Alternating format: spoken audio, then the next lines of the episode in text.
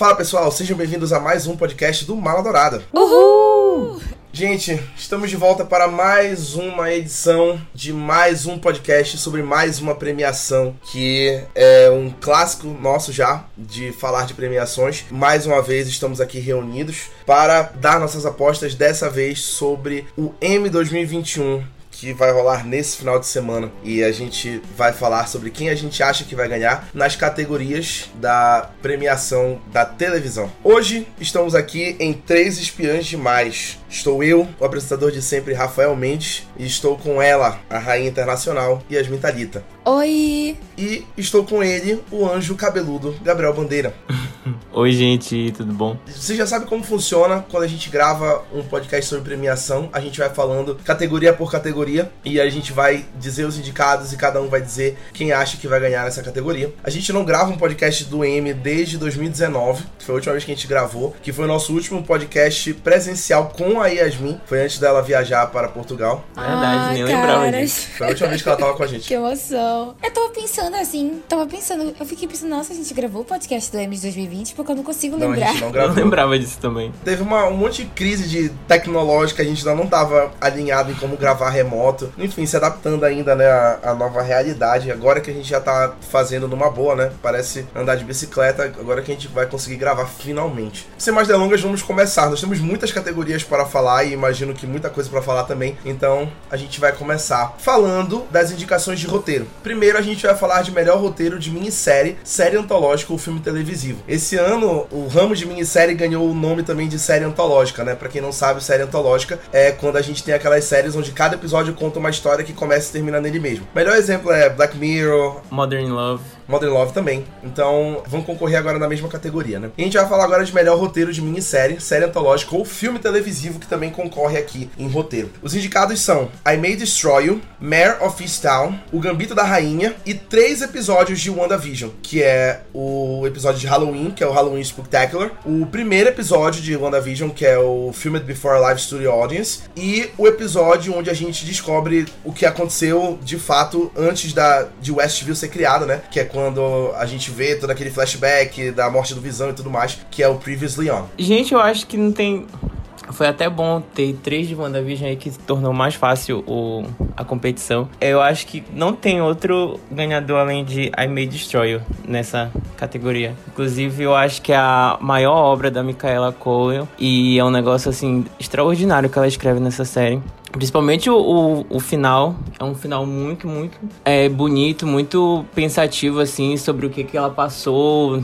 Porque não sei se todo mundo sabe, mas a série é sobre um caso de abuso sexual que ela sofreu é, nas filmagens de uma antiga série dela. E ela transformou isso nessa série que é Meat Troy. E é um relato muito bonito mesmo. Eu acho que não tem como não ganhar nisso. Assim, pra mim, esse- essa categoria é bem complicada. Pra mim é uma batalha de titãs, sabe? Porque eu não cheguei a ver a Meat Destroy, mas só pelo trailer eu fiquei completamente impactada. E eu sei de toda a repercussão de Meat Destroy e eu tenho certeza de que é um trabalho belíssimo, mas pra mim não tem outro vencedor nessa categoria além de Mare of Easttown. Eu terminei de ver essa semana e eu tô obcecada, não consigo parar de pensar nessa série. E eu demorei muito a ver, e tipo assim, na época que tava passando Mare of Easttown na TV, a cidade inteira aqui no Porto tava com um comercial de Mare of Easttown. Lembro de todas as estações de metrô ter a cara da Kate Winslet, todos os metrôs, e no shopping, ficar passando trailer tudo que é canto. E eu, mas que porra, não vou ver essa série. Eu tô querendo me forçar. Aí chegou agora e eu, meu Deus, gente, era isso mesmo, valeu a pena todo o investimento da HBO nessa cidade. era tudo isso e muito mais, devia ter enchido o país inteiro com, essa- com a cara da Kate Winslet. Então, pra mim, Mare of Easttown. Era tudo isso mesmo. A HBO gasta o dinheiro dela, né? É, agora eu tô esperando qual vai ser a próxima, porque eu lembro que na época que saiu The Witcher foi um mês inteiro de Henry Cavill na cidade inteira. O que não era ruim, né? Mas apesar de eu gostar muito de Realmente. WandaVision e tal, eu acho que não tem nem como, sabe? Tipo, eu acho que WandaVision saiu tão cedo, e saíram tantas produções boas, tão boas quanto, ou até melhores depois, que talvez isso prejudique eles. É, a gente sabe que premiação é tudo questão de tempo. Tempo, né? É, quanto mais perto da premiação sai, acaba que mais visibilidade ela ganha, né? Mas WandaVision eu acho que não tem chance mesmo aqui. Eu vou apostar junto com a Yasmin. Acho que eu vou em Mary Vistal também. Eu acho que o impacto foi muito grande dessa minissérie esse ano. Acho que é uma das categorias que ela vai levar. Não acho que ela vai raspar no, em minissérie. A gente vai falando ao longo da, das outras categorias, mas eu acho que aqui em roteiro ela leva. Agora, melhor roteiro de série de comédia. Os indicados são The Flight Attendant, pelo episódio In Case of Emergency, Girls Forever, pelo episódio piloto, Hacks, pelo episódio There Is No Line, Pen 15, pelo episódio Play, e Ted Lasso indicado em duas categorias de roteiro, que é Make Rebecca Great Again e o episódio piloto. Ted Lasso. Qual dos dois, né? Tem dois. Tem... Qualquer um. Vencedor. Vencedor. Dá tudo pro Jason Sudeikis. Ele merece tudo. Uh, eu acho que Make Rebecca Great Again. É, Ted Lasso foi tipo assim. As categorias de série de comédia não são muito a minha categoria. Tipo, a categoria do Gabriel. Ele tá visivelmente nervoso durante essa categoria. Porque Sim, o Gabriel fica nervoso todo ano na, no setor de comédia no M. É, é, o mundinho dele. E esse ano tá muito bom. Aí eu parei pra ver Ted Lasso. E nossa, é uma, é uma delícia assistir essa série. Tipo, o Jason Sudeikis, ele é esplendoroso. Ele também é delicioso de assistir visualmente, como ator, como tudo. ele é, assim, ele não é um lanche. Ele é uma refeição completa, caras. Então, assim, tá Ted Lasso me surpreendeu muito. Porque, tipo assim, é uma série muito, muito legal, muito engraçada. Mas ela também sabe ser séria, sabe? Eu tava só tipo, Mas quando teve um episódio aí que aconteceu uma coisa com Ted Lasso, fiquei, por que eu tô chorando? Não tô entendendo. E é justamente esse episódio do Make Rebecca Great Again, pois que é. é muito bom. E eu acho que é esse que leva. Eu também tenho certeza que é esse. Mas por mim, quem ganhar aí, todos são merecedores e por mim dava um prêmio para todo mundo. E quem ganhar também leva um beijo do Jason Sudeikis. Tá, tá, tá vencedor? Não, já falei. Eu acho que é o, o Make Rebecca Great Again, que é um episódio que a gente vê sempre o Ted ali naquele... Ele sendo sempre, sempre positivo. E aí nesse episódio desconstrói um pouco essa imagem dele. É muito bonita. E a gente vê um outro lado da Rebecca também, que é muito legal. Mas eu também queria falar de Pen 15, que é muito engraçado esse episódio play que as duas elas fingem que são bruxas e é muito, muito engraçado. Mas eu acho que não tem como Ted Lasso não ganhar isso. Eu também acho que não tem. Eu vou apostar com os relatores, né? Eu acho que Ted Lasso é a série de comédia do ano, né? Já antecipando aqui as próximas apostas, é a série de comédia do ano. É, esse episódio deve ganhar também em roteiro. Melhor roteiro de série de drama. A gente tem The Boys. Primeira indicação de The Boys em roteiro, agora na segunda temporada, né? Pelo episódio What I Know. The Crown, indicado pelo episódio War. The Handmaid's Tale pelo episódio Home. Lovecraft Country pelo episódio Sundown, que é o primeiro episódio da temporada. The Mandalorian, indicado em dois episódios episódios, que é o Jedi, a Jedi, na verdade, que é quando aparece a Sokatano, e o Resgate, que é o episódio final da segunda temporada, que é, enfim, primoroso, e Pose pelo series finale. Ah, essa categoria que tá meio difícil. Eu acho que as outras duas estavam mais fáceis, mas eu acho que vai acabar sendo The Crown, minha aposta The Crown, que é o último episódio da temporada. E termina essa temporada que é uma temporada gigante de uma forma muito impactante, assim. Eu acho que é isso que leva. Eu também acho que vai ser The Crown. Pra mim, série de drama esse ano não tem outro espaço para outra série. Pra mim, acho que The Crown vai levar tudo. Eu acho que todas as categorias que tiverem The Crown, eles vão levar. E esse episódio, assim, realmente tu fica, ok, pelo amor de Deus, eu preciso da nova temporada na minha mesa agora. E sabe Deus quando vai sair. E eu não aguento mais isso. Eu preciso que agilizem essa situação. Por favor, manos, pelo amor de Deus, Netflix, faça alguma coisa. Só no que vem, provavelmente né? A quinta temporada. Acho que só ano que vem. E eu acho que só no final do ano que vem, né? É. Sacanagem. Mas só tá, tá, tá muito difícil, né? Esse mundo do entretenimento pós-pandemia. Por exemplo, agora eu tô esperando a terceira temporada de The Umbrella Academy. O Elliot Page já falou que terminou as filmagens, mas, mano, não vai lançar isso aí? Eu não quero nem falar sobre isso, porque se eu começar, manos. eu vou apostar com coração. Eu vou apostar em The Mandalorian. Merece também. Todos merecem, essa é a verdade. é, essa é a verdade. Essa é a verdade.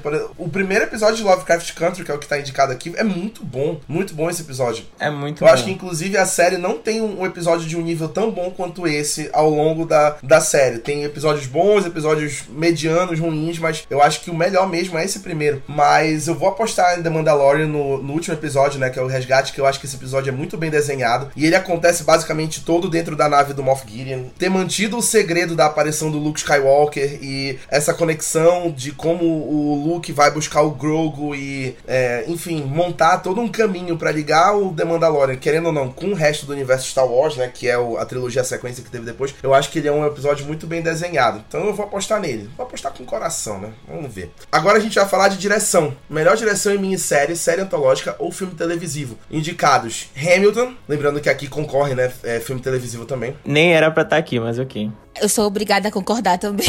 I May Destroy You, indicado em dois episódios, que é o Eagle Death e o Eyes, Eyes, Eyes, Eyes. Mare of Easttown, O Gambito da Rainha, The Underground Railroad e WandaVision. Por mais que eu ame Mare of Easttown, eu acho que quem leva a melhor direção é May Destroy You. Eu não sei qual episódio, porque, tipo, como eu disse, eu não vi, mas a Michaela Cole é uma diretora. Foi ela que dirigiu também? O Eagle Death, sim. Enfim, é, eu vou postar então nesse que, tá, que ela dirigiu. Ela é uma atriz excepcional, uma roteirista incrível, e eu tenho certeza que, como diretora, então. Eu acho que esse é o ano da, do reconhecimento dela, sabe? Eu acho que esse é o ano da Michaela. Finalmente ela vai ser reconhecida pela indústria, depois daquela palhaçada do Globo de Ouro, assim assim, agora vem. Gente, essa daqui eu real não sei. Eu tô entre duas, eu vou ser sincero que aqui eu ainda não assisti The Underground Railroad, mas eu acho que deve ser um, um forte concorrente, principalmente porque é o Barry Jenkins, né? E também tem o Gambito da Rainha, que foi um sucesso total, e eu acho que é, definindo direção define quem vai ganhar melhor minissérie, entendeu? Então eu acho que tá entre essas duas, mas como eu ainda não vi The Underground Railroad, eu vou apostar em o Gambito da Rainha. Eu acho que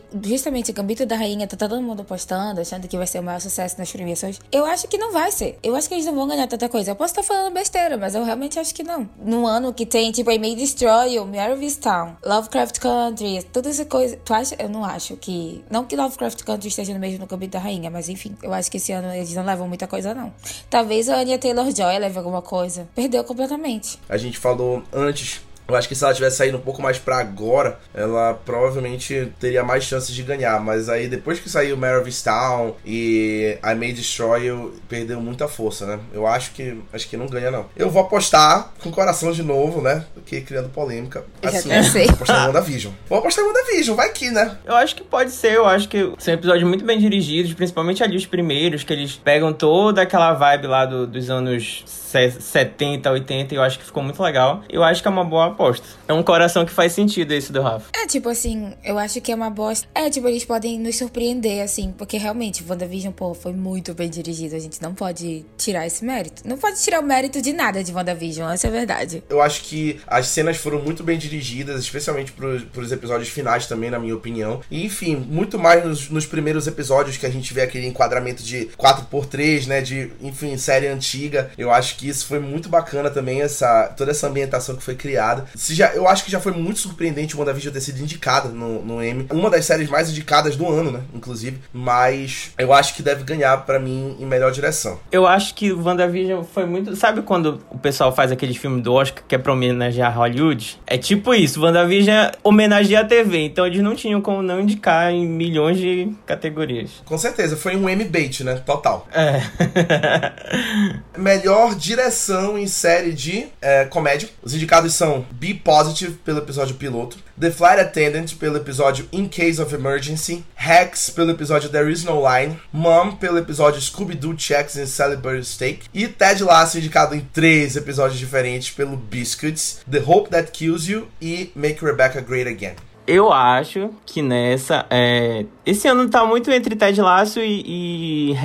Mas em direção eu acho que Rex leva. É, é o primeiro episódio da temporada, esse que tá indicado. E é muito legal como ele pega a Débora e faz a dinâmica toda da, dela com a outra menina que eu não lembro o nome. Mas é um episódio muito, muito bem dirigido. É, eu gosto também muito do primeiro de Fly Attendant, que é um episódio muito bom, mas eu acho que nesse Rex leva. Eu acho que The Hope That Kills You, de Ted Lasso, leva, porque é um episódio muito bem dirigido e tu fica bem ansioso, assim, com tudo que vai acontecer. E eu tô apostando todas as minhas fichas em Ted Lasso. É isso. Eu também tô apostando em, em, em, comédia, eu não queria apostar em mais ninguém, não. Não sei, enfim, melhor atriz que a gente vai falar lá. Mas eu acho que eu, eu vou também com, com Ted Lasso eu vou no Make Rebecca Great Again, porque, enfim, eu acho que dá para combinar. Seria legal se ganhasse direção e roteiro no mesmo episódio. Melhor direção em série de drama: Bridgerton, pelo episódio Diamond of the First Water. The Crown, indicado em dois episódios, que é o Fairy Tale e o War, que é o mesmo episódio que tá indicado em roteiro. The Handmaid's Tale, pelo episódio The Wilderness. The Mandalorian pelo, pelo capítulo 9, que é o xerife, o primeiro episódio da segunda temporada, e Pose pelo series finale. Pra mim é The Crown Fairy Tale. Mano, não dá. Não dá, não tem outro. Sabe, tudo, a direção desse episódio, a Emma Corrin. Se eu encontrasse essa menina na rua e abraçar ela, eu ia falar: Minha filha, por que você se sujeitou a isso? Aí ela ia falar: Garota, eu sou uma atriz, eu não tenho nada a ver com isso. eu olho, se, se, eu, se eu achar o Josh O'Connor na rua, eu juro pra ti, eu vou descer o cacete dele. é, Yasmin desde sempre querendo bater no Josh O'Connor. Ai, cara, eu, pior que eu amava tanto ele, eu amava tanto. Agora eu vejo a cara dele em qualquer lugar e me dá vontade de cometer um crime de ódio. Eu acho que é assim que as pessoas se sentem, quem é fã da Diana, quem viu tudo isso acontecer na vida real, sabe? Eu não vi, então eu só tenho raiva do ator. claro que eu tenho raiva do Charles, não é? Eu acho muito legal como nas outras temporadas fizeram de tudo pra gente ter pena do, Nossa, cara, do Charles. Eu, eu tinha muita pena eu dele. Eu morria na, de pena dele. Tudo que acontecia, achava, mas nessa temporada. Ficava, Nossa, que injustiçado, coitado, porque não deixa ele fazer nada, ele sofre tanto. Aí eu, mas que inferno, devia ter sofrido mais, devia ter apanhado mesmo. Parece o, o, o Dan Stubach, né? Aqui no Brasil, que ele era o tenista, que todo mundo queria bater nele na rua, no, que, o tenista que batia na mulher, mulheres apaixonadas, né? Com a raquete. É igualzinho, Sim. o Josh O'Connor tá passando pela mesma Marcos. coisa. O Marcos, isso mesmo. Eu, inclusive, eu acho que, que o Josh O'Connor deveria levar uma raquetada do, do Stubach. Ele que não aparece em Portugal, viu? Abre o olho, viu? Se denunciar, vou te deportar. Cara, eu tô entre Fairy Tail, que esse episódio é muito bom. Eu acho muito legal como a gente pegaram a Diana, tem um, um, uns takes assim muito legal, que a, a, escada vai subindo, ela vai subindo, é um negócio muito legal. Mas esse daqui eu vou, igual eu o Rafael, no coração mesmo, porque o primeiro episódio de The Mandalorian é um negócio assim surreal de bom. Muito, muito, muito bom mesmo. Quando eu vi, eu fiquei muito chocado. Eu lembro que eu até comentei lá no Mala Dourada. E a minha aposta vai nele, porque eu fiquei muito apaixonado nesse episódio. Me lembrou muito do que Got fazia lá quando ainda era bom. Triste. Exatamente. Eu tive essa mesma sensação. eu vou. Gabriel me antecipou, eu vou em The Mandalorian também. Eu acho que esse primeiro episódio ele define muito bem um, um tom para essa segunda temporada. Tipo assim, o John Favreau falando que a primeira temporada não foi um acidente, que realmente é uma série muito boa, muito diferente e é muito legal. Inclusive é o episódio que tem a participação do Timothy Oliphant como Cobb Vanth e é muito bom ele esse episódio. Ele foi indicado também, né? Como ator convidado, se não me engano. Foi, eu acho que ele foi indicado como ator convidado. Porque a participação dele é muito boa boa também. Enfim, um episódio muito legal, que é um episódio muito longo, inclusive, acho que é o episódio de maior duração da série até agora. Ele deve ter, acho que quase uma hora e meia, uma hora e vinte, uma hora e meia de duração. E é um episódio muito bom porque, enfim, ele mostra uma ação incrível que é uma direção impecável mesmo. Agora a gente vai passar pra atuação. A gente vai falar dos atores coadjuvantes. Melhor atriz coadjuvante em minissérie, série antológica ou filme televisivo. Renee Ellis Goldsberry por Hamilton. Catherine Hahn por WandaVision, Moses Ingram por O Gambito da Rainha, Julianne Nicholson e a Jean Smart, as duas por Mare of Easttown, e a Philippa Sue por Hamilton. Não, primeiro eu queria falar, eu queria mostrar meu, meu descontentamento com Hamilton nessa, nessa, nessas categorias, principalmente da atuação, porque não é justo, cara. Eu acho que não é justo com o pessoal de Hamilton e com o pessoal das séries que faz série, porque eles estão lá no teatro e não, eles não vão avaliar da mesma forma, assim como não vão avaliar da mesma forma o pessoal das séries. Mas enfim, essa daqui eu acho que é uma das principais chances de WandaVision de ganhar, que a Catherine Hunt tá sensacional nesse episódio, né? É, ela tá indicada por aquele episódio que lembra Modern Family e tal, e ela tá muito boa nesse episódio. Mas a Julianne Nicholson, que ela no último episódio de Meryl Town, ela tá perfeita naquilo. Eu acho que não tem como. Se ela perder, eu vou ficar muito triste. Não, vou ficar feliz se a Catherine Han ganhar, mas eu acho que a Julianne Nicholson, pra mim, é ela, a minha aposta. Eu quero expressar o meu descontentamento também com toda, tipo assim, com as pessoas indicadas dessa categoria, cara, são todas muito boas. Pô, tu acha que tem meninas malvadas que abre esse prêmio e dá pra todo mundo? Que ódio! Eu tô muito em dúvida, na verdade. Por mim, ganha ou a Catherine, ela merece muito, assim. A Catherine, tipo, ah, perfeita, mamãe, mamacita, eu tenho família, e aí. Mas assim, a Catherine Han Chef's Kiss, a Julian Nicholson, porra, que ela, a atuação dela nesse último episódio de Mary Town é assustadora, é muito boa, é visceral. Mas a Jean Smart também, cara, não dá. Ela é perfeita, mano. Tipo assim, ela é muito engraçada, muito engraçada. E, e ela consegue ser uma pessoa extremamente engraçada numa série extremamente dramática e séria. Acho que isso é uma das coisas legais de Mary Town, porque é uma série super séria, uns, uns assuntos horríveis, assim, umas desgraças. A vida de todo mundo é um lixo naquela cidade. E aí tem umas cenas super engraçadas, assim, que tu fica, bicho, de onde isso veio? E tu fica rindo, assim. Ela é um alívio cômico muito bom pra série. Todas as cenas quase dela. Aquela cena que ela vai buscar, supostamente, é, que ela abre o congelador e vai buscar um sorvete. E na verdade, que tá dentro de um negócio de legume. Eu falei, cara, genial. Porque eu nunca pensei nessa porra. E aí depois, no final, ela se machucando.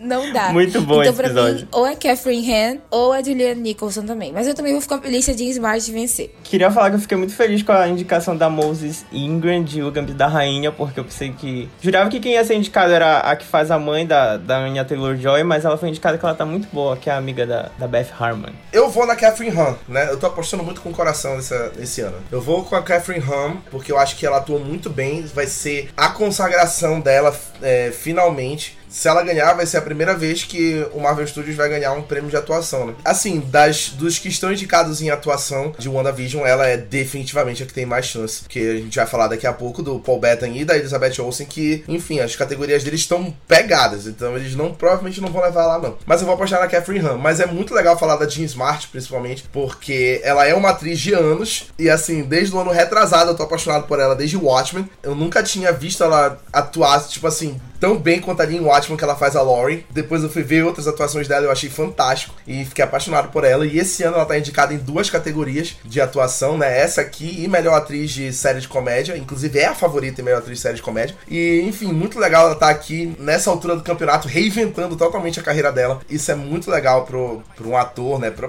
qualquer pessoa que trabalha, é muito legal receber esse reconhecimento, independente da idade. Mas vou apostar na Catherine Han. Melhor ator coadjuvante em minissérie, série antológica ou filme televisivo. Thomas Brody Sangster por O Gambito da Rainha, David Diggs, Jonathan Groff e Anthony Ramos por Hamilton, Papa Edu pelo I May Destroy You e Evan Peters por Mare of Easttown.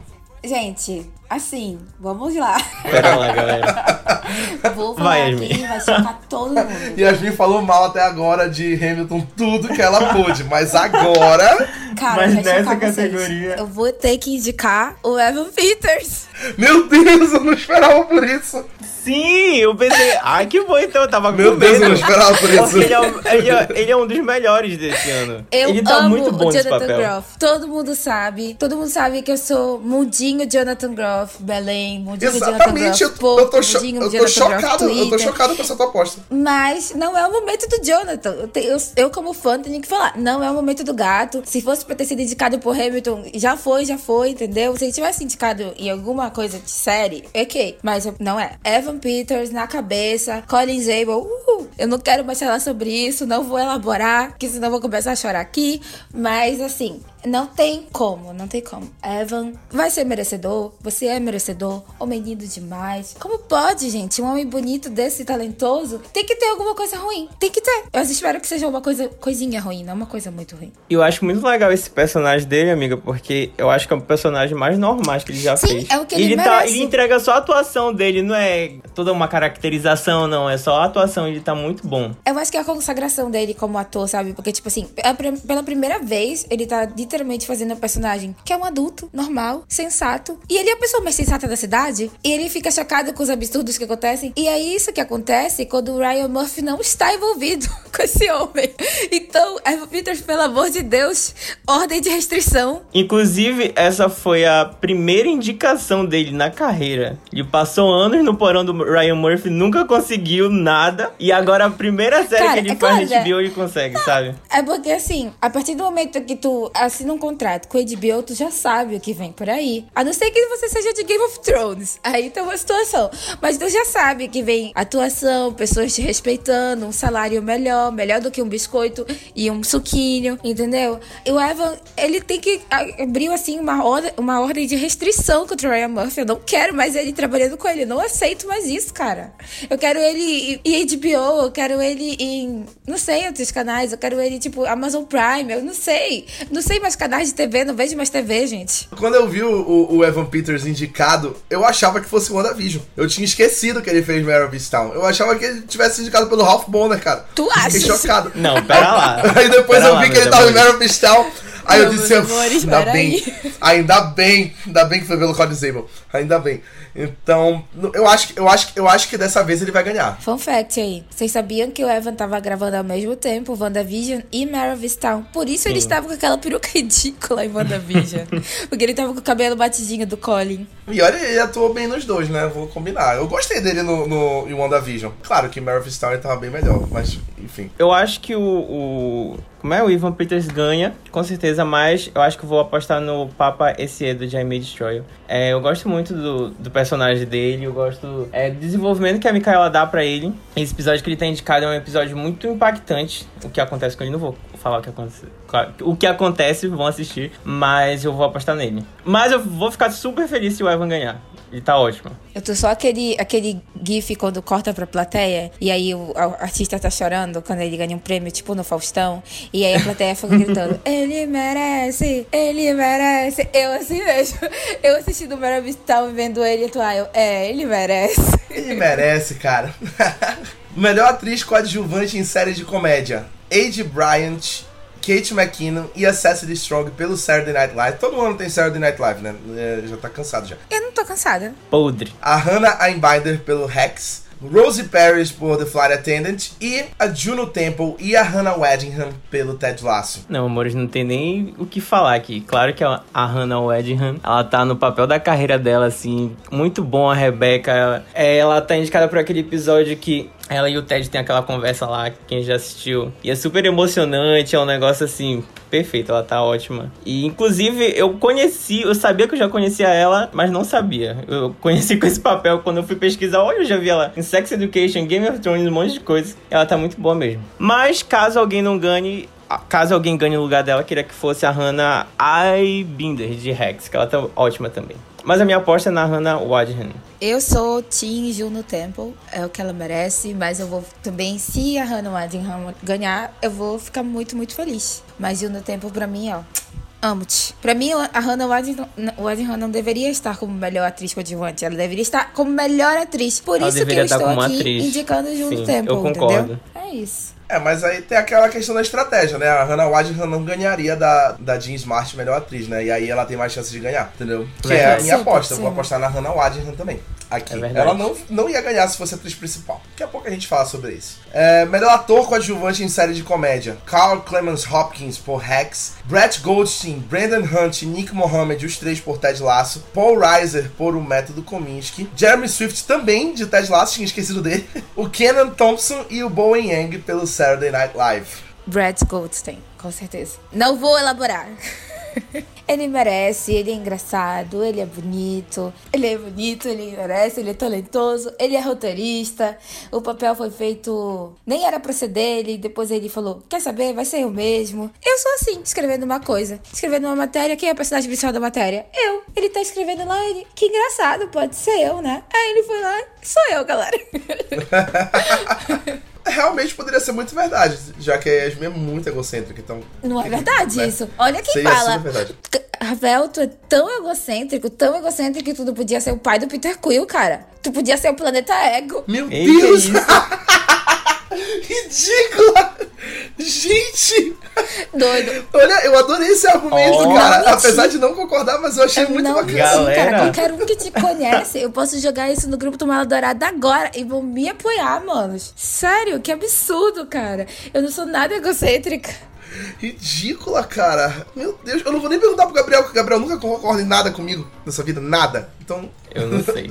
não vou falar nada. Cara, é uma, é uma. Eu acho que essa categoria é mais difícil. Eu realmente não sei. Eu acho que eu vou. Acho que quem vai ganhar é alguém de Saturday Night Live, porque tem tanta gente de Ted Lasso que vai acabar dividindo os votos. Mas eu queria que o, Nick Mohammed ganhasse. Eu acho que ele é, é um, a alma, assim, de Ted Lasso um pouco. É, as piadinhas dele são muito engraçadinhas. Eu acho muito legal. Eu queria que ele ganhasse. Gente, eu vou. Eu vou com o Gabriel, né? Eu vou no Nick Mohammed. Eu vou concordar com ele uma vez na vida. Vamos ver. Melhor atriz coadjuvante em série de drama. Gillian Anderson e Helena Bonham Carter e Emerald Fennell, as três por The Crown. Madeline Brewer, Anne Dowd, Yvonne Strahovski e Samira Wally por The Handmaid's Tale. E Aon Janil Yeris por Lovecraft Country. Primeiro eu queria fazer uma nota de repúdio aqui, porque eu acho que a Emerald Fennell não merecia estar aqui. Eu acho que ela tá por causa do hype do Oscar e enfim Pra mim, quem entraria no lugar dela era o Mimusako de Lovecraft Country, que ela tá muito boa e ela foi completamente esnobada aqui. Mas ok. É provavelmente quem vai ganhar é a Gillian Anderson. Eu achei muito legal a caracterização e tem todo o peso do papel que ela tá, que ela tá interpretando.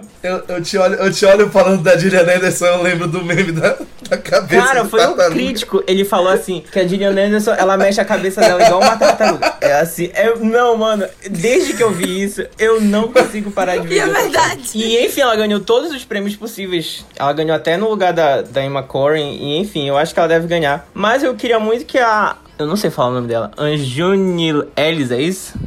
Eu queria muito que ela ganhasse, eu gosto muito do episódio que ela tá que é aquele episódio I End Lovecraft Country, que é muito bom e ela explora diversas realidades ali. Né? É, tipo isso, é um negócio muito louco, é muito legal. Mas também eu queria muito que a Ivone ganhasse, porque ela tá num episódio fantástico de, de Handmaid's Tale, que ela e a June se confrontam, assim, então eu tô muito deciso. Mas eu queria mesmo que a Anjuni Ellis ganhasse, minha aposta. Gente, eu não gosto mais nem de falar a palavra mais multiverso, que tudo é multiverso agora, e eu até evito, né? Mas tudo bem. Gente, eu queria dizer uma coisa, eu acho que já deu de The Handmaid's Tale, cara, chega, termina essa série. Porra, fico. Uh. Quem aguenta isso ainda? Porra, ela era relevante três anos atrás. Agora eu posso contar nos dedos é pessoas que ainda assistem. E aí, quatro atrizes conseguirem indicação. Isso é sacanagem. Exatamente, cara. Isso não, é não, não. Pelo amor de Deus, eu entendo isso. Eu entendo isso em 2017, 18, agora 2021. E vim me falar: uhum. ah, tu assiste Handmaid's Tale. Ah, vai tomar. Ah, vai levar a casa da cachorra, meu. Que isso? Não, enfim, mas. Caralho, sororidade pra quê, né, amiga? Puta que pariu. Ah, não, gente. A, a minha sororidade acabou quando a série ficou ruim. É isso. Vou falar aí. Eu concordo, concordo, Yasmin. Mas enfim, mas pra Ai, mim, e, a, a, série ruim e Elizabeth Moss de, de cientologia? Ah, pelo amor de Deus, cara. Pelo amor de Deus. Enfim, mas o que eu ia falar aqui é que é Helena Bonham Carter, é óbvio, né? Não tem outra não pessoa. Morre. Ela é a. Esqueci o nome dela. A Margaret. Cara, essa foi a temporada da Helena. E, tipo, não tem como. É, tipo, foi muito o que o Gabriel falou. A caracterização da, da Gillian tá ótima e tal, blá blá. Mas, enfim, em termos de atuação, tanto eu não senti tanto impacto. Até em cenas que eu achei que seriam super. que eu ia ficar super tensa, tipo, naquela reunião que ela tem com a rainha. Depois de, de da rainha ter falado mal dela pra impre, da imprensa. E eu não senti nada nada, assim. Mas as cenas da Helena Bonham Carter foram todas muito boas. Eu, eu senti realmente que essa era a temporada que ela se encontrou como Margaret, totalmente. Porque na primeira, eu achei, na, na temporada anterior, eu achei que ela ainda tava meio. Mas agora, agora ela falou, ok, eu, ela achou o tom certo do personagem. E ela, pra mim, virou a Margaret. Não que eu conheça a Margaret, mas eu presumo que ela era a Helena Bonham Carter. eu falando. Eu, particularmente, a minha tia Margaret. Muito íntima da, da tia Margaret, né? Engraçado. Eu tava vendo na internet internet que as apostas estão muito entre a Gillian Anderson e a Helena Bonham Carter. E que, incrivelmente, a Helena Bonham Carter tá na frente, na, na maioria das apostas. Eu acho que vai dar a Gillian Anderson, mas seria muito legal que a Helena Bonham Carter ganhasse, porque, enfim, mais uma vez a gente falando do reconhecimento, né, tardio das atrizes. E a Helena Bonham Carter é uma atriz fenomenal desde sempre. E seria muito legal ela ganhar esse reconhecimento agora. Ia, ia fazer muito bem, muito bem mesmo. Não que ela precise, né? Ela já é foda demais por si só, mas ainda, ainda assim. Eu acho que agora a Helena ganhar isso, ainda mais longe das garras do, do Tim Burton, é muito melhor.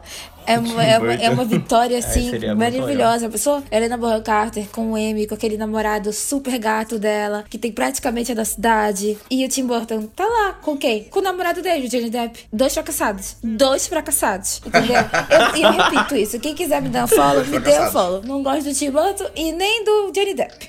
Não, do Johnny Depp eu não gosto mesmo. Mas o Tim Burton já foi muito bom no passado, hoje ele já tá... é tipo assim, é tipo tu comer um biscoito que tu comia quando tu tinha 4 anos de idade. Tu achava muito delicioso. Tu cresceu e tu descobre que é uma porcaria. É o famoso passatempo. É igual. Essa analogia aí. Perfeito. Perfeita, né? Parabéns. muito boa. Tô, sinapses. As sinapses hoje estão assim. Tá super rápido, galera. e isso tudo, não fiz uma refeição completa no dia ainda. E já são. E já eu já ia falar assim: alguém me dá o que essa menina tá tomando que eu quero. E ia falar assim mesmo: ela não está tomando é nada. água na minha garrafa do McFlurry. Ed publi. Melhor ator coadjuvante em série de drama: Giancarlo Esposito por The Mandalorian, O.T. Fag Benley, Max Minghella e Bradley Whitford por The Handmaid's Tale, John Lithgow por Perry Mason, Tobias Menzies por The Crown, Chris Sullivan por This Is Us e o nosso querido, faleceu recentemente, Michael Kenneth Williams por Lovecraft Country. Eu daria um prêmio pro O.T. Fag Benley porque ele é o homem mais bonito do mundo. Mas só isso não basta, né? Mas infelizmente só isso basta. E o fato dele ainda tá enfiado em Handmaid's Tale, né? Piora a situação. É para mim, Giancarlo Esposito, e tudo que ele faz, ele rouba a cena totalmente, né? Não tem como. Ele tava, tipo assim, odioso, super assustador é, em The Mandalorian como Moff Gideon. Eu queria que ele morresse. Assim como eu detestava o Gus em Breaking Bad. Eu odeio ele em Mandalorian. E em, em Mandalorian eu odeio ele muito mais, justamente pelo fato dele tá querendo pegar o Baby Yoda, mano. Deixa o bebê em paz. Não mexe com a criança! Pela criança eu dou a vida! Sabe? Vida. Não mexe com criança, mano. Mas eu acho que esse prêmio tá entre ele, Michael Kenneth Williams e o John Lithgow. Eu acho que tá entre eles três. E se eu fosse apostar em alguém além dele, na verdade, eu não vou apostar nele. Eu acho que quem leva esse é o Michael Kenneth Williams e eu tenho quase certeza disso. Não só porque ele acabou de falecer, mas porque ele é merecedor disso, cara. É, eu ficaria muito feliz se o Giancarlo ganhasse, porque essa já é a milésima indicação dele ele nunca ganhou. Mas é, eu acho que antes mesmo da morte do, do Michael K. Williams, ele já tava muito forte, ele ganhou alguns prêmios lá no início do ano. E essa ia ser finalmente a vez dele dele aqui no M. Vai ser, pode ser, na verdade, né? Ia ser um negócio muito bonito se ele fosse lá ganhar, mas é, eu acho que ele realmente ganha. Eu gosto muito do episódio que ele tá indicado, que é aquele que eles têm que voltar lá pro massacre de Tulsa e é um negócio muito emocionante pro personagem dele. Ele entrega realmente tudo que ele tem que entregar. E eu acho que é ele. Cara, a atuação dele em Lovecraft Country é muito boa. Muito boa mesmo. Eu gosto muito da atuação dele. Na série toda, né? É muito legal. Eu queria muito votar com o coração aqui e poder votar no, no Giancarlo, né? Apostar no Giancarlo. Porque, enfim, eu amo ele desde Breaking Bad. Em The Boys ele tá vilânico. E em The Mandalorian, mais ainda. Ele sabe fazer um vilão como ninguém. O né? Giancarlo tá em The Boys? Tá. Ele é um vilão de The Boys. Junto com o Homelander, né? Pra mim, todo mundo é vilão em The Boys. Mas é. eu só vi o primeiro episódio de The Boys e eu não gostei. Ele é um dos vilões mais vilões, junto com o Homelander. Mas, assim, a morte do, do Michael K. Williams realmente deu uma, uma alavancada nele, que já tava muito, muito bom, mas eu acho que alavancou ainda mais, né? A, a, ele ter morrido dessa forma, assim, repentinamente, né? Coincidentemente, no mesmo período que o Chadwick morreu no, no ano passado, né? É complicado. Eu acho que dessa vez ele ganha, que ele já vem batalhando desde The Wire aí para ganhar esse M, então acho que dessa vez vai. Ainda não vai ser o Giancarlo, mas eu espero que em breve, quem sabe numa próxima temporada de The Mandalorian. Não, ano que vem com certeza, Giancarlo. E o legal é que a, a, a, votação do M terminou dia 30 de agosto. Então foi antes da morte do, do Michael. Então não digam que ele ganhou só porque ele morreu. Ele ganhou porque ele realmente merece. É, é verdade, verdade. É, verdade. verdade. Cara, eu queria só falar mais uma coisa. 2021, vou repetir. 2021, tá? 2021 do ano do Senhor Jesus Cristo. E This Is Us. Pelo amor de Deus. This Is Us. Eu não aguento mais. Não aguento mais. Gente, Nossa, Chris Sullivan não devia um dia, estar tá Um dia aqui, desses eu fui falar isso na internet, eu quase fui massacrado porque eu... Gente, eu não suporto essa série. Pois eu vou, eu vou lá, eu vou lá dar RT e falar isso. É tipo o Grey's Anatomy, pô. Por que que não existe? Não tem por que existir, pô. Tinha que ter acabado. O Chris Sullivan fez o Taserface no Guardiões da Galáxia 2, gente. Aquele que todo mundo sacaneava com o nome dele e ele tá aqui indicado. Não é nem pra estar tá aqui, mano. Você é uma piada. Qual é a história de Desans, cara? Já não era só a morte não uma tem, família cara, triste, uma família lá. Morreu. Eu vi a primeira, a primeira temporada, ainda, cheguei a ver a segunda, mas. Ai, não, não suporto. Gente, a primeira. Eu dava uma Quer chorada. Quer me fazer assim. chorar a qualquer momento? Eu dava uma chorada, óbvio. A série dizer que é boa só porque te faz chorar? Não. Não, qualquer coisa que tenha Sterling K. Brown, ok, né? Mas, ok. Mas chega um ponto que nem o Sterling te segura num negócio desse. Tu fica, meu filho, procure alçar voos maiores, sabe? Você é um homem tão, tão, tão tudo e se enfiando num negócio desse. Ah, pelo amor de Deus. Mas a boa notícia é que a próxima temporada é a última. Graças a Deus. Só falta acabar Grey's Anatomy. Deus escreve certo por linhas tortas. Agora a gente vai falar das categorias de atuação principal. Então vamos falar de melhor atriz em minissérie, série antológica ou filme televisivo. Michaela Cole por I May Destroy You, Cynthia Erivo por Genius Aretha, Elizabeth Olsen por WandaVision, Anya Taylor-Joy por O Gambito da Rainha e Kate Winslet por Mare of Easttown. Eu acho que essa tem que ser unânime, gente. A Kate Winslet tá perfeita em, em Easttown. Acho que é um dos melhores trabalhos da carreira dela. É um negócio, assim, surreal de tudo que ela faz. É desde atuação corporal, ela engordou, não sei o que. É o sotaque dela, ela tirou todo o sotaque britânico dela. Não parece que ela, ela tá forçando um negócio ali. Ficou muito bom mesmo. Eu acho que não tem outra aposta aí. Fico triste pela Anya, que ela ganhou tudo ali. Esperava que ela ganhasse, mas não tem como a Kate não ganhar. Foi literalmente nos 45 do segundo tempo, a Anya Taylor-Joy já tava com a mão no M. Aí a Kate Winslet chegou... Gente, calma, Anya Taylor-Joy, menina nova, tanto trabalho pela frente. Tem mais chance, né? Kate Winslet chegou a vez dela, mano. Kate Winslet literalmente chegou pra Anya e falou: Que isso? Chegou agora e já quer sentar na janelinha? Surtou, amor? Não. É Kate Winslet na cabeça. Pra mim, ou era Kate Winslet ou era Michaela Cole, mas não tem como. A Kate Winslet. E esse sotaque dela, eu realmente esqueci completamente que essa mulher era britânica. E aí, depois que eu acabei Mary Vistal, eu fui ver aquele trechinho que tem do Making. Making em Mare of Easttown. E aí ela começou a falar em sotaque britânico. Eu fiquei, que isso? O que, que ela tá mulher. Por que ela tá postando desse sotaque? Coisa ridícula, cara. E aí eu lembrei, cara, ela é britânica. É britânica, e esse cara. sotaque é super difícil de, de fazer. E aí ela, tipo, ela chegou a morar um mês lá na- nessa área pra poder se adaptar. E eu. Ah, mas isso tudo eu vou falar quando a gente estiver falando de melhor minissérie, que aí eu vou falar todos os fun facts que eu sei sobre Mare of Easttown. A rainha dos confetes. Estou preparada. Eu, eu, tô, eu tô só aquele meme da tô vestida da cabeça aos pés, assim, Mary Vistal. Eu queria muito apostar com o coração aqui, né? Vocês sabem, mas não tem pra Elizabeth Olsen. Cara, a Kate Winslet dominou, né? Caramba, coitada da Taylor-Joy, né? A Argentina vai ficar sem esse ano. Tudo bem, né? Ela- tenta uma próxima. Melhor ator em minissérie, série antológica ou filme televisivo. Paul Bettany por WandaVision. Hugh Grant por The Undoing, já devias saber. Ian McGregor por Houston. E Lin-Manuel Miranda e Leslie Odom Jr. por Hamilton. Nossa, cara. That's so funny. Pra mim, essa categoria tá exatamente assim, cara. That's so funny. Leslie Odom Jr. Não vou elaborar. Eu tenho o direito de ficar calada e eu ficarei. Mas é Leslie Odom Jr. Ele merece, ele merece. Eu não tenho muito o que falar porque eu não. Eu assisti, eu só assisti WandaVision e Hamilton, não assisti The Undoing nem Houston. Mas eu não acho que o Paul Bettany é merecedor, não, nem um pouco. E o Grant, não sei, não vi The Undoing, mas eu vi que foi todo mundo reclamando, a maior decepção do mundo, série. Tu sabe quem gostou de The Undoing? Sabe quem gostou de The Undoing? Gabriel Bandeira. Cara, Gabriel, eu assisti sei, ontem, ele- eu Ontem adorei, ele, tava, porra. ontem ele tava no Twitter. Ai, gente, todo mundo sabe. Amanhã, ó, domingo eu vou poder dizer Hugh Grant, Gente, Amy Wheeler. Foi, foi mal Pô, interpretada, favor, sério. né? Foi mal interpretada. É Como sério, né? depois. A vida toda. Depois eu vou falar sobre isso. Mas eu vou ficar feliz se algum do- dos dois de Hamilton ganhar, principalmente o Leslie. Mas eu vou apostar no Hugh Grant, eu gostei muito dele no último episódio de The Undoing, e essa é a minha aposta. O Ian McGregor, pelo amor de Deus, eu achei um negócio tão forçado ele em, em Houston que.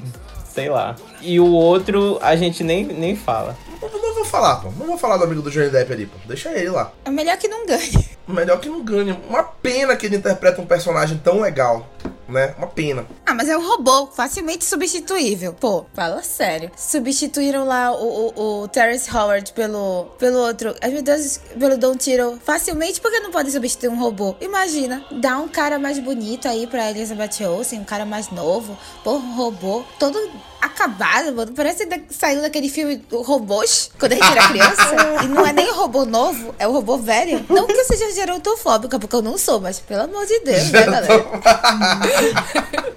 Ai, amado.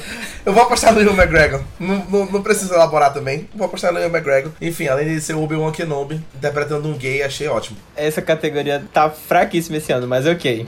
Ué, ele já interpreta um gay, ele é o Obi-Wan Kenobi. Ele é o Obi-Wan Kenobi interpretando um gay. Não, ele já é um gay, ele é o Obi-Wan Kenobi. Ah, tu vai me dizer que esse É verdade, é, é verdade. É verdade. Ele e o Anakin, porra, quem porra. não acha que aquilo ali tem gay energy, porra. Olha, tá doido, o Obi-Wan só fica meio assim, porque a gente fica com ciúme do Padmé, entendeu? Todo mundo sabe, ele já é um gay. Foi pro lado negro da força e virou hétero. O Anakin, o Anakin entendeu? Não, ele chegou, ele chegou pro Obi-Wan, ele não falou nem assim, ah, sou bi. Não, ele falou, eu sou hétero. E aí o Obi-Wan ficou, como é que é? Não. Tudo que a gente passou. Filha da puta, eu tenho high ground aqui. Vem aqui então. Sim. É, ficou tanta raiva. Não Foi dá isso? pra mexer com gay. É isso que eu tô contigo, tu vira Darth Vader. Yasmin, tu tá atacada hoje, gostei. Tá. Ai, hoje eu tô, eu tô morrendo de fome, mano. Melhor atriz em série de comédia: Age Bryant por Shield. Kelly Coco por The Flight Attendant, Edison Jenny por Mom, Tracy Ellis Ross por Blackish e Jean Smart por Hacks. É óbvio que é Jean Smart. Ela, esse daí eu acho que é um dos maiores papéis da carreira dela também. Ela tá perfeita. O episódio que ela tá indicada é muito bom. Inclusive, se ela ganhar, ela vai fazer história. Ela vai se tornar a única atriz, junto com aquela Betty White, que é super famosa nos Estados Unidos, a ganhar todas as categorias de comédia. Olha aí como ela é lendária. Nossa, eu achei, eu achei esse shade muito engraçado. Aquela atriz lá que é muito famosa nos Estados Unidos. Mas é, nos Estados Unidos. Aqui. Que ótimo, mano. Oh, mas eu fiquei muito feliz também com a indicação daquele Cuco que ela passou mil anos em The Big Bang Theory, nunca recebeu nada, nunca foi indicada em nada. Vivendo na sombra do, do Jim Parsons lá. E aí, na primeira série que ela faz fora, ela consegue uma indicação. Eu fiquei muito feliz. Uma coisa que eu fiquei feliz aqui é que a Lily Collins não foi indicada, graças a Deus. E, mas ela tá indicada, sabia? Porque ela é produtora de Emily em Paris. E ela recebeu uma indicação. Ah, meu Deus. Cara, chega. Lily, Lily, I love you, but... Jean Smart. Eu amo a, Tra uh, a Tracy Alice Ross. Mas eu também acho, eu, apesar de amar Blacks, digo, 2021 e ainda Blacks, por favor? Por favor, né? Amo vocês. Procurem fazer outras séries, amor. Ai, Tracy, pelo amor de Deus, é filha da Diana Ross, cara. É sério? Sim, é por isso que ela é Ross. Ela é a filha da Meu Diana Deus. Ross. Faz sentido, hein? É, é muito legal. Sabia que o marido da Ashley Simpson é o, também o filho da Diana Ross? É o Evan Ross. Inclusive tem foto pelada dele na internet. Que a Ashley Simpson postou. Não vi, gente, calma. É só Yasmin pra saber dessas coisas. Cara, simplesmente Yasmin Thalita. Caralho, foda-se, sabe? Muito isso bom, tudo, Yasmin, muito Isso bom. tudo pra desfocar o fato de que eu não vi nenhuma dessas séries, né? e aí eu tenho que focar em outras coisas. Então, mas é de, de Smart, eu confio no Gabriel de olhos fechados, já vocês sabem. Sim, com comédia, confio no Gabriel totalmente. Jean Smart, entendeu? Acho que é o momento dela, porque eu acho que ela não ganhou atriz coadjuvante ano, ano passado em Watchmen, né? Eu acho que ela não ganhou. Atriz, não lembro quem foi que ganhou atriz coadjuvante, mas não foi ela, não lembro. Ah, quem ganhou foi a, a Uso Aduba uso aduba, assim, Mrs. America, tá? Assim, eu queria muito torcer pra Ade Bryant, porque eu amo a Ade Bryant. Mas Shrew, eu, eu pensei que, que Shrew seria uma série muito de um jeito, eu fui assistir, e é uma série que não é nada do, da proposta que, que eles supostamente é pra ser uma série mais inclusiva sobre a vida dessa garota, que ela é gorda e ela tá, vive, vive preconceitos. E eu pensei que não seria, tipo, exatamente sobre isso. Que seria uma coisa é, diferente, que era isso que a Ade Bryant tava falando que seria. Aí cheguei pra ver a série e é mais do mesmo. Mostra, tipo, tem uma representação muito rasa. E eu fiquei muito decepcionada, porque eu gosto muito da Ade Bryant. Eu acho ela uma, uma atriz incrível de comédia, assim. Ela no Saturday Night Live, ela abre a boca, eu já tô... Mas é porque eu sou, eu faço parte de, do grupo de três pessoas que ainda riem de Saturday Night Live. Tipo assim, no dia desse eu tava triste, cara. E eu fiquei vendo sketch da Saturday Night Live e eu fiquei rindo. Tipo, rindo até chorar na sala da minha casa. Aí minha roommate ficou, que isso, cara? Eu fiquei, ai, porque é tão engraçado. e não é né, tão engraçado. É o zorra total deles. É, mano. Essa aqui a gente vai fazer só pelo, né, procedimento, né? Só pra cumprir tabela. A gente pode até falar ao mesmo tempo.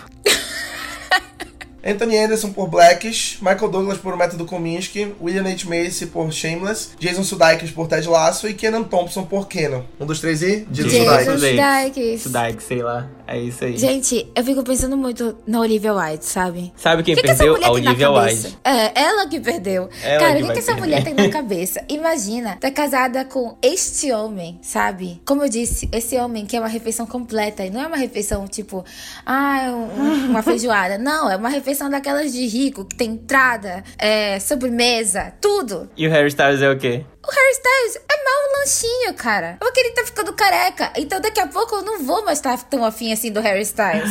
Eu, E ele eu é odeio novo. carecas. Eu vou fazer uma Ele tá ficando eu vou careca, é verdade. aqui, Eu odeio carecas. Eu odeio. Procurem fazer transplante capilar. E aí. Ainda mais gente rica, pô. Daqui a pouco o Harry vai ficar careca, eu não vou mais olhar na cara dele, entendeu? Não que eu não goste dele, acho incrível e tal. Mas imagina, tu ser casada com o Jason Sudeikis e tu escolhe, escolhe. Eu não quero mais ficar contigo, vai embora da minha casa, eu vou ficar com o Harry Styles. Que doidice é essa? Não, não, pra mim não dá. A única pessoa que tá no- perdeu foi ela. Perdeu. Você sabe que perdeu, Olivia. Você sabe. Mas assim, falando em termos de atuação, esse é o papel da carreira dele. Não tem outro, assim. Ele, ele tá incrível. E eu já achava ele tudo de bom. E agora eu acho ele, tipo assim, perfeito. Eu quero que ele seja meu namorado. Eu sempre achei ele perfeito, foi, enfim, só a coroação.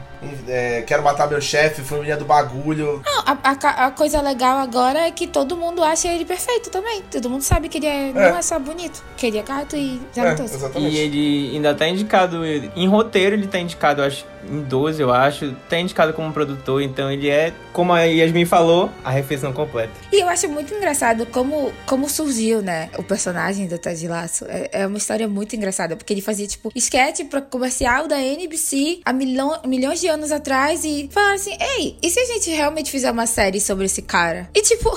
Ele era tipo a senhora dos absurdos, assim, do, do Paulo Gustavo pra mim, Ted Lasso. E aí eles, eles pegaram o Ted Lasso e repaginaram ele uma versão, tipo, muito legal. Que talvez se ele fosse aquele Ted Lasso da, das sketches antigas, talvez não, fosse, não tivesse tanto apelo. E ficou perfeito. E, e deu nisso, sabe? É o ano dele. Esse ano passado foi o ano de Schitt's Creek, né? Em comédia, do, do Danny Vai esse ano. É, todo ano é um, é um ano de alguém. É o ano de alguém, Jason Sudeikis. Agora a gente vai falar de atuações e drama. Melhor atriz em série de drama. Uso Aduba por Em Terapia. Olivia Colman e Emma Corrin por The Crown. Elizabeth Moss por The Handmaid's Tale. MJ Rodriguez como a primeira mulher trans indicada a atriz por Pose. E a Journey Smollett por Lovecraft Country. Cara, essa categoria é desumana. Desumana, isso é crime. Insira aqui aquele meme da Juliette chorando. Isso é crime. Sério, como é que eu posso escolher entre Olivia Colman? Não, Olivia já ganhou. Bora lá. Emma Corrin e MJ Rodrigues. Não pode.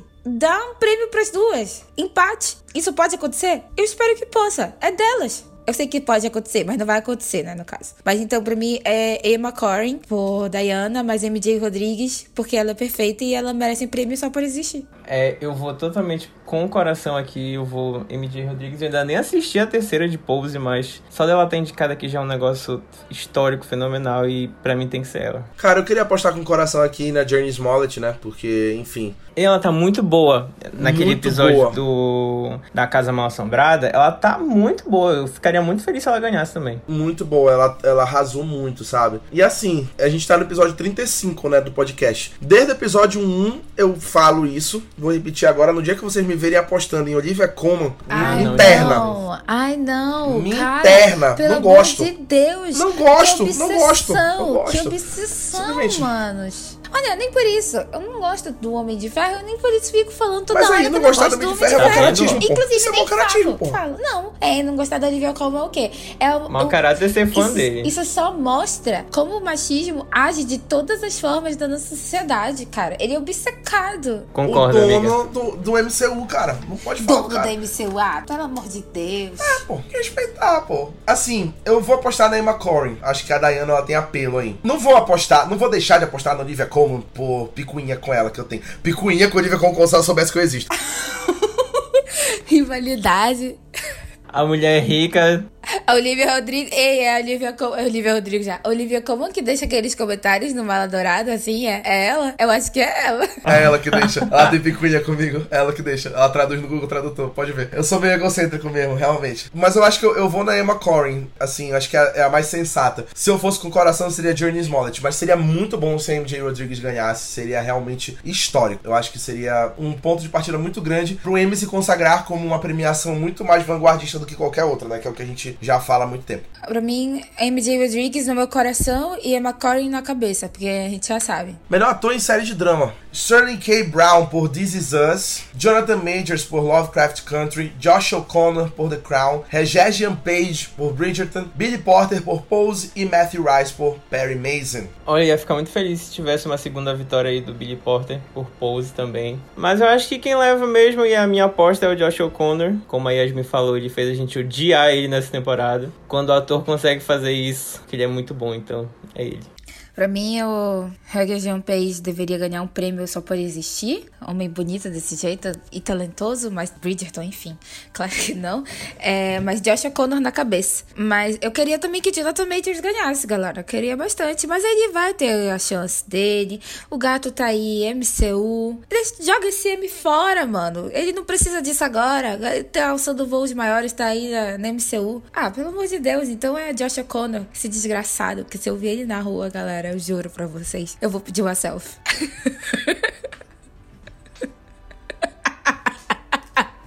eu vou pedir uma selfie. Eu vou chegar lá. Ah, hi, can you take a picture with me? Ah, sorry, I love, I love you, you're so talented. Ele saindo, desgraçado, matou a Diana.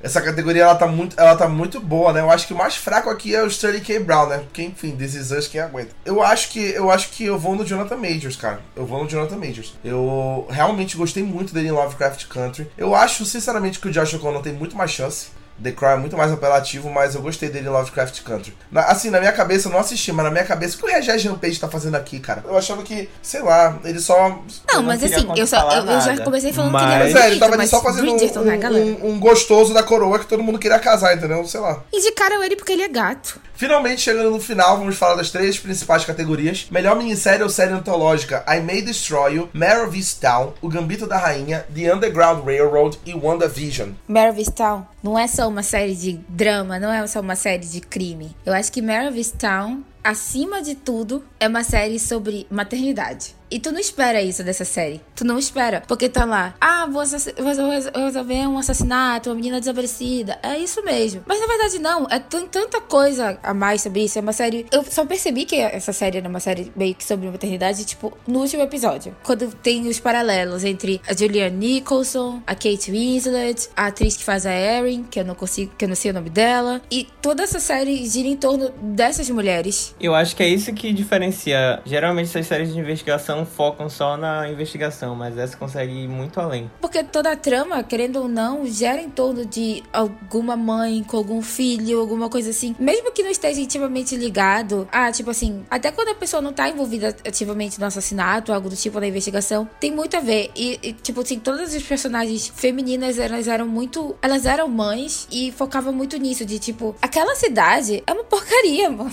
É uma porcaria aquela cidade.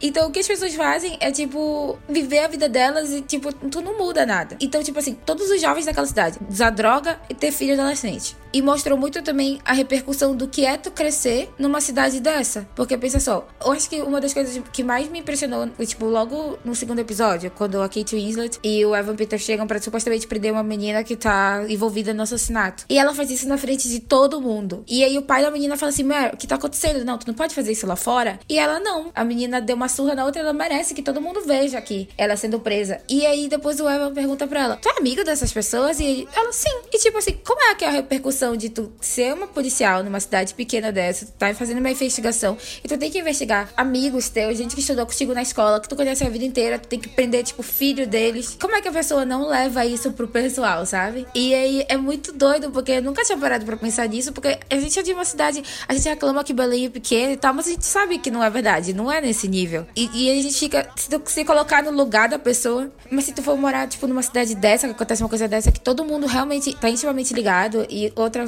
coisa que o Evans falou assim: nossa, todo mundo dessa cidade tem alguma relação contigo. E ela, sim. E é muito doido. Eles souberam explorar isso muito bem. E quando eu vi Mary Town, é, uma das coisas que me chamou bastante atenção foi que Mary Town me lembrou muito, muito mesmo Broadchurch, que eu não sei se vocês já viram. Que é com a Olivia Colman e com o David Tennant, que é, da, é britânica e é muito boa. E eu lembro que tava, tinha muitas semelhanças, assim. A primeira pensei, nossa, será que é um plágio? que se for, tô disposta a, a, ignorar. Mas não, tava lendo umas coisas e o diretor comentou que ele era realmente muito fã, de Broadchurch e ele teve muita influência. Eu falei, ah, então assim, tudo bem. Pra quem gosta de dramas, assim, sobre crime, investigação, assistam Broadchurch, galera, é muito bom. Of Town tá no mesmo nível. E agora entrou, tipo, no meus top 3 séries de investigação. É só isso que eu tenho pra falar, que já foi bastante coisa. É, eu acho que esse ano é um ano que eu não ficaria triste com, com a vitória de qualquer uma dessas, que todas eu acho que são excelentes. Tá um ano realmente muito bom em minissérie. Mas eu acho que a força de O Gambito da Rainha ainda é muito forte. A força ainda é muito forte. Uh, o peso de, de O Gambito da Rainha ainda é muito forte. E eu acho que como pode ganhar direção, pode ganhar também aqui em minissérie. Então minha aposta é essa. Eu vou apostar com o coração.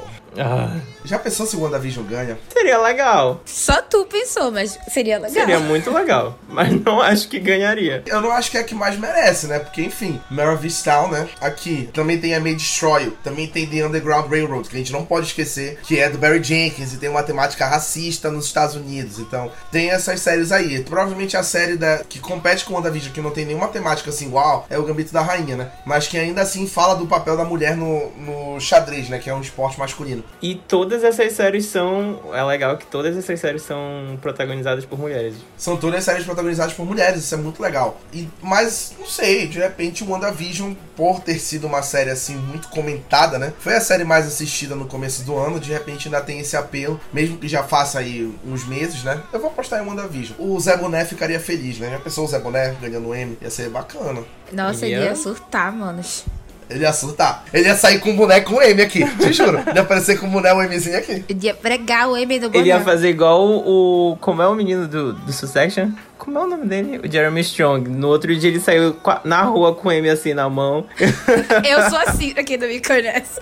Zé Boné, mano, já pensou? Eu não queria falar nada, mas sucesso, hein? Daqui a pouco, nós três, hein? Ei, Ei não fala, não fala. Ei. No final do podcast eu falo. Deixa que no final do podcast eu falo. Se ano passado a gente tava. Se a gente tava no passado, Mundinho, Jeremy Strong, M, eu e o Gabriel, ano, ano que vem vai voltar. Mundinho, Jeremy Strong.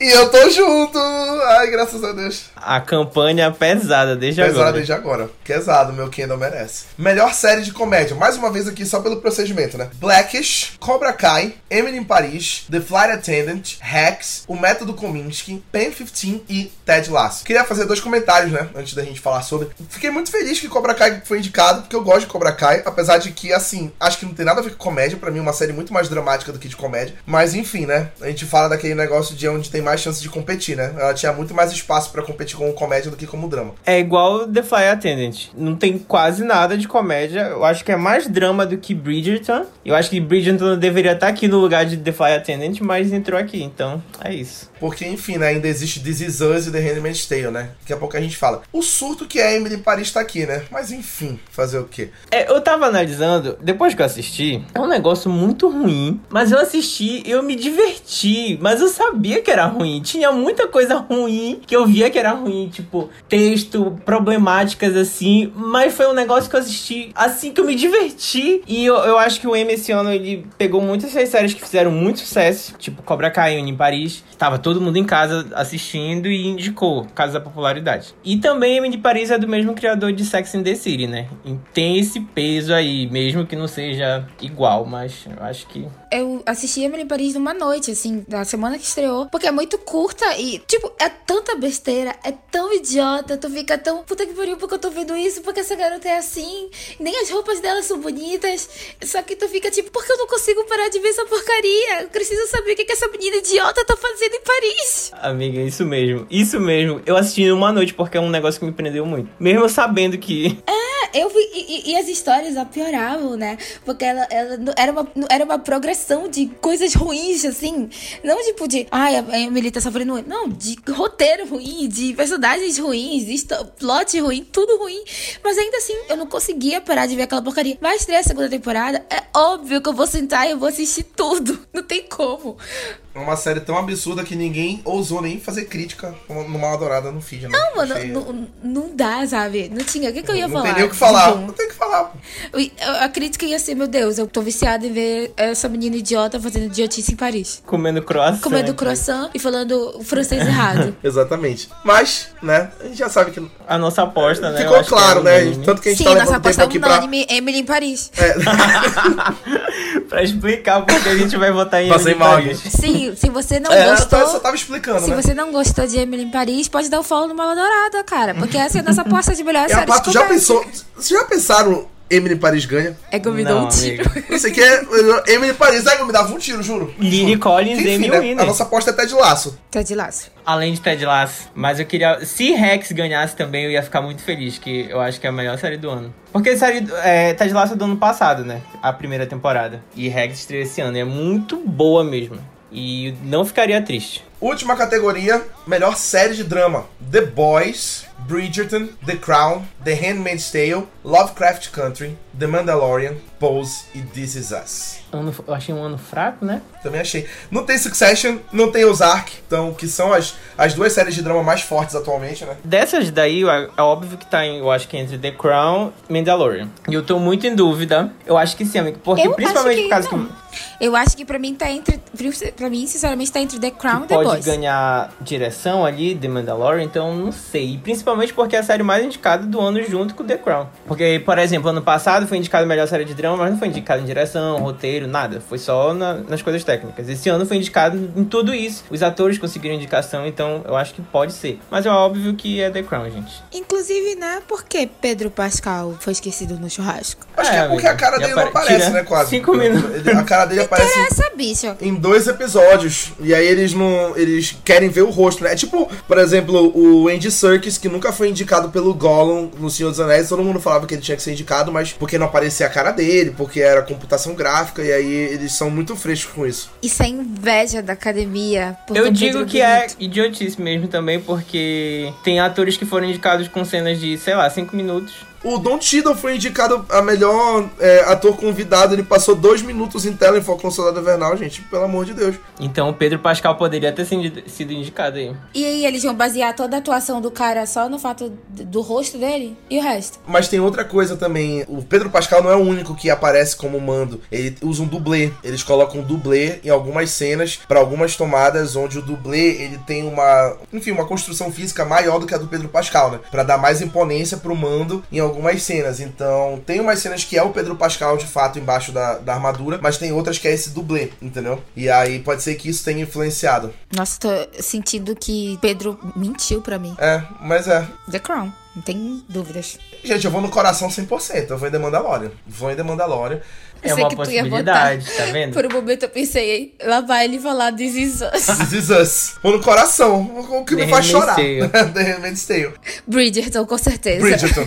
Bridgerton, definitivamente. Fiquei muito feliz por The Boys ter sido indicado a melhor série. Essa segunda temporada levou muito o nível. E, enfim, a expectativa pra terceira tá muito grande, mas a segunda temporada foi muito boa. Uma coisa que eu senti falta foi uma indicação pro Anthony Starr. Eu acho que ele merecia muito ser indicado em atuação como Homelander. Em ator. Ele eu merecia muito, muito, muito mesmo. Por exemplo, no lugar do Sterling K. Brown, o que, que o K. Brown tá fazendo ainda, porra? Sei lá. No lugar do Regis Jean Page, pô. Por que, que não colocaram o Starr? Ele é incrível. Ele, ele como Homelander é fantástico, né?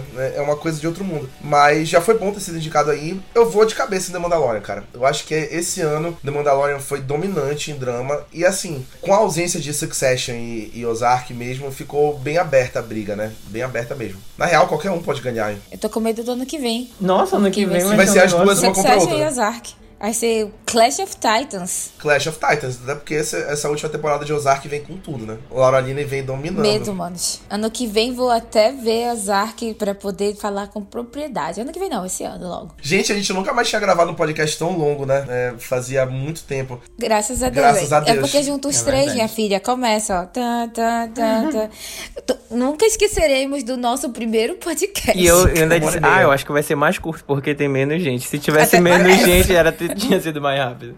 Se tivesse mais gente. O problema é que, é que a gente. É que a gente se entende. A gente, o nosso podcast sempre flui muito bem. E a gente pensa muito assim. Apesar de nós termos opiniões muito diferentes, a gente tá tão acostumado a gravar os três, porque foi por tanto tempo só a gente que a gente esquece que existem outras pessoas. Exatamente. Inclu- inclusive, confira os podcasts que tá só eu, a Yasmin e o Gabriel. Não, é coisa de doido. o, o, o primeiro podcast, o primeiro podcast, assim, o do Oscar, é uma coisa de doido. É um negócio completamente Cara, eu não- experimental. É, ele é Aquele completamente experimental. podcast tem duas horas e meia. Ele, ele é completamente experimental. Mas o 5, que a gente fala das séries que acabaram cedo demais. Nossa, aquele podcast eu escuto até hoje. Eu acho graça de todas as piadas. No mesmo momento eu sei o que cada um vai falar, porque eu já escutei mil vezes. Entendeu? Mas toda vez que a gente fala do Brian Fuller, eu acho graça, pô. Eu acho uma piada, entendeu? É muito bom, muito bom mesmo. E é isso. Ai, que ódio. Obrigado, Yasmin. Obrigado, Gabriel, pela participação nesse podcast do M. De nada, amigo. É sempre uma alegria estar aqui. Sempre muito bom. Sempre muito bom gravar podcast, especialmente nós três. É sempre muito legal. Ainda mais com as três espias demais. Exatamente, estamos aqui. Queria agradecer a todo mundo que escutou até aqui. Hoje foi mais uma vez o episódio só pra quem teve coragem, né? Só pros guerreiros. Também queria lembrar vocês que ainda dá tempo de vocês participarem do nosso bolão do M 2021, que está rolando. É só vocês irem lá no feed do Mal Adorada e clicar no link que está na nossa bio pra participar do bolão. Não paga nada e você pode ganhar um cartão presente da Netflix. Netflix tá mais de 50 reais, gente. Um mês de Netflix dá pra assistir muita coisa. Posso participar? Não pode. Vai participar no outro site lá. Aff. Participem no bolão, dá pra vocês participarem até 6 horas do domingo, que é nesse domingo M, domingo à noite. Então façam suas apostas. A gente espera que a gente acerte a maioria, mesmo que a gente tenha acertado, é, apostado um monte de coisa diferente, mas a gente espera que a gente tenha acertado a maioria. É, fiquem ligados para próximos podcasts e próximos conteúdos que vem aí, né? A gente vai produzir ainda mais podcasts. Em breve vai ter podcast sobre o What If, que já vai acabar. Vai ter podcast sobre o fandom da DC e o Disney Plus Day pra quem quiser participar. né? Eu nunca obrigo ninguém a participar, só quem quer, né, no podcast. Nossa, eu senti um shade. Um tom de voz assim meio. Meio Giancarlo Esposito, quem me dera. Eu quero saber como é que tu fala assim com a gente. Tá ficando doido? E mais importante, em outubro, o Encena volta, que a gente ainda não tinha falado, né? Eu supostamente ia falar no outro podcast, mas aí me barraram. Aí eu vou falar nesse, já que a gente tá falando de M, né? Tá no ritmo, dá pra gente falar. O Encena volta, a gente não fez Encena sobre o What If, pra gente fazer o Encena em outubro sobre a terceira temporada de Succession.